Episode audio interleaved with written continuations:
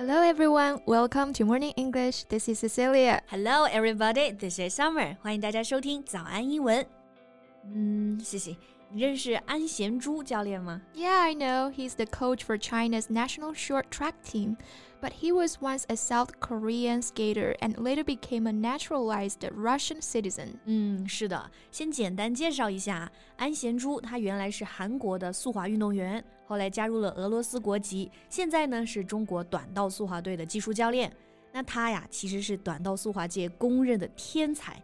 像我们的大魔王王蒙一共拿了四枚奥运金牌，但安贤洙就拿了六枚。哇，那这里呢有几个词大家可以学习一下啊。这里的 coach 就是教练的意思，大家千万注意不要读成了 couch，couch 是沙发啊，coach 才是教练。Right，and this word naturalized，natural 这个我们认识啊，是形容词，表示自然的；naturalize 就是动词，指的是加入某个国家的国籍。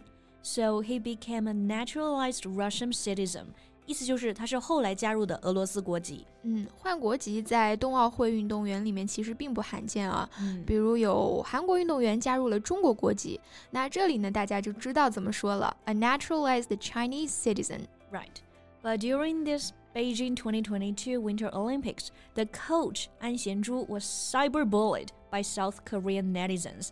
但是这一次冬奥会呢，安教练啊就被韩国网友网暴了。这里的网暴用这个动词啊，cyberbully。Right, he was called a traitor and an opportunist。网友呢都骂他是叛徒，a traitor，见利忘义，是投机分子；an opportunist，这个单词可以这么理解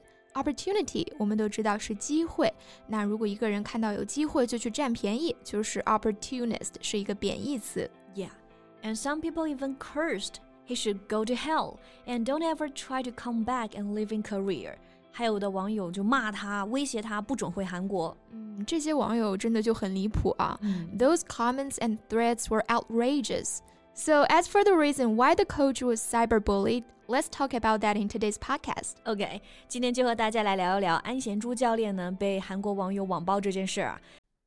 在节目的开始，给大家送一个福利。今天给大家限量送出十个我们早安英文王牌会员课程的七天免费体验权限，两千多节早安英文会员课程以及每天一场的中外教直播课，通通可以无限畅听。体验链接放在我们本期节目的 show notes 里面了，请大家自行领取，先到先得。Alright, so the cyberbully happened after the result of men's 1000 meters final coming out on Monday evening. Our Chinese skaters Ren Ziwei and Li Wenlong had taken gold and silver, while in the semifinal, two Korean skaters Huang Daxian and Li Junshu each were disqualified. 对，网暴主要原因就是因为这场比赛男子一千米的短道速滑，在决赛中呢，这个决赛是 final in the final，我们中国的两位选手斩获金银牌。 但是啊，韩国也有两名参赛队员，但是他们在半决赛中就因为犯规被取消了比赛资格。半决赛就是 semi final，前面加一个前缀 semi，表示一半。然后他们被取消比赛资格嘛，用到这个单词 be disqualified。qualify 是动词有资格，加个 dis 否定的前缀 disqualify 就是没资格被取消了成绩。Yeah. That had sparked Korean people's anger, and they claimed there were biased refereeing.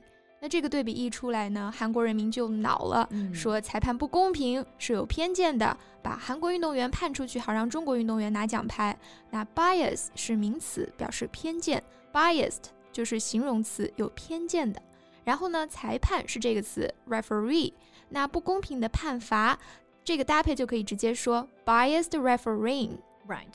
But that accusation was totally baseless.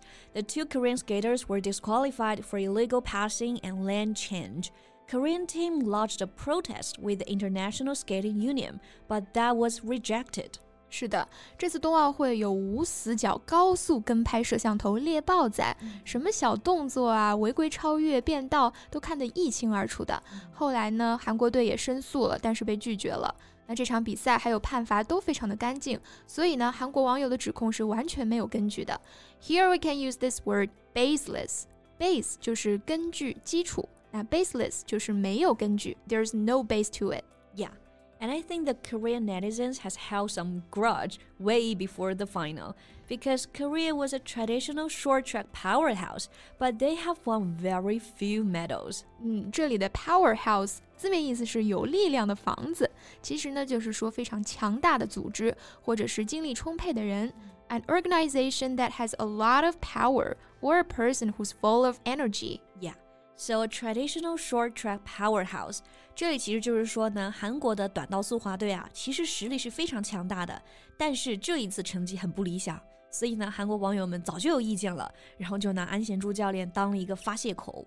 Mm, the coach Victor An reacted to the comments and threats by posting a lengthy message on his Instagram, pleading not to attack his family members for his choices and what's happening in the ongoing Beijing Olympics. 嗯，像安贤洙教练，他其实改国籍之后还给自己改了一个名字啊，英文名叫做 Victor 胜利、嗯、Victor An。然后安教练自己就发了一篇长文回应，恳求网友们啊，不要因为他自己的选择来攻击他的家人和正在进行的奥运会。this is what he said. The situation I'm in now is the result of the choices and the mistakes that I made in the past. So I'm willing to take any criticisms or blame. But it pains me to see my family, who had done nothing wrong, get hurt. It pains me to see my family get hurt. 看到我的家人受伤，我非常的心痛。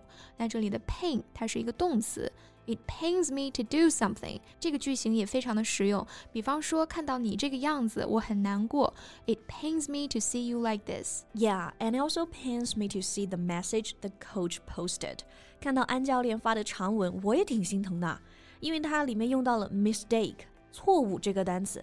可能是在韩国人眼中呢，他加入俄罗斯国籍是一个错误。嗯，其实并不是啊。而且呢，安贤洙他自己也是一位世界冠军，相当的有实力。He was a six-time Olympic gold medalist. Medal 是奖牌，那获得奖牌的人呢，就是 medalist。他是六次奥运会的金牌得主。Right. Victor An had raced for a career since childhood, delivering three Olympic golds and a bronze to his native country. After falling out with the Korean Skating Federation, however, he moved to Russia and went on to win three more Olympic golds. 安贤洙在韩国队的时候啊，赢了三枚金牌，后来去了俄罗斯又赢了三枚金牌。when he left South Korea for Russia and became a citizen in 2011, it also sparked negative reactions. But that was a choice he had to make. He was seeking a better training environment. 因为韩国队内的各种因素吧，为了更好的训练环境，他只能选择加入其他的国家队，这样才能够继续参加冬奥会。对，其实这里的各种因素，我觉得我们已经说的非常的委婉了啊。是的。So I think he had made no mistake And had nothing to blame。这么强的实力选手，应该要好好珍惜才是。没错，所以啊，王蒙看到了他，就诚挚的邀请安贤洙加入中国短道速滑教练队。嗯，说到王蒙和安贤洙，有一件事情挺搞笑的，就是韩国网友在骂安贤洙的时候，王蒙就说啊。Korean netizens have no right to criticize An Xianzhu. I asked him to join us from Russia, not South Korea. 这句话还是得用东北话来说更得劲儿啊！他说的是韩国网友没有资格骂安贤洙，人是我从俄罗斯给整来的，又不是从韩国整来的，确实很得劲儿啊！那么不管是谁啊，每一位辛苦训练而且奋力拼搏的运动员们呢，都值得我们尊重啊。第一步，我们就可以先从拒绝网暴开始。Exactly. Victor An later also posted on Weibo that he won't be affected and would continue his work for the Winter Olympics. 安贤洙教练也安慰大家不用担心他，他会继续自己的工作，职业素养相当之高哈。是的。那大家对于这件事有什么看法？也欢迎给我们留言呀。And I think that's all the time we have for today.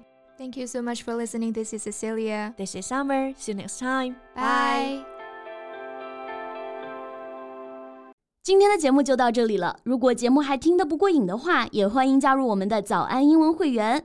成为会员，您就可以无限畅听我们每天一场免费的中外教直播课，以及两千多节原创系统课程了。今天我们限量送出十个七天免费试听权限，试听链接放在我们本期节目的 show notes 里了，请大家自行领取，先到先得。This podcast is from Morning English。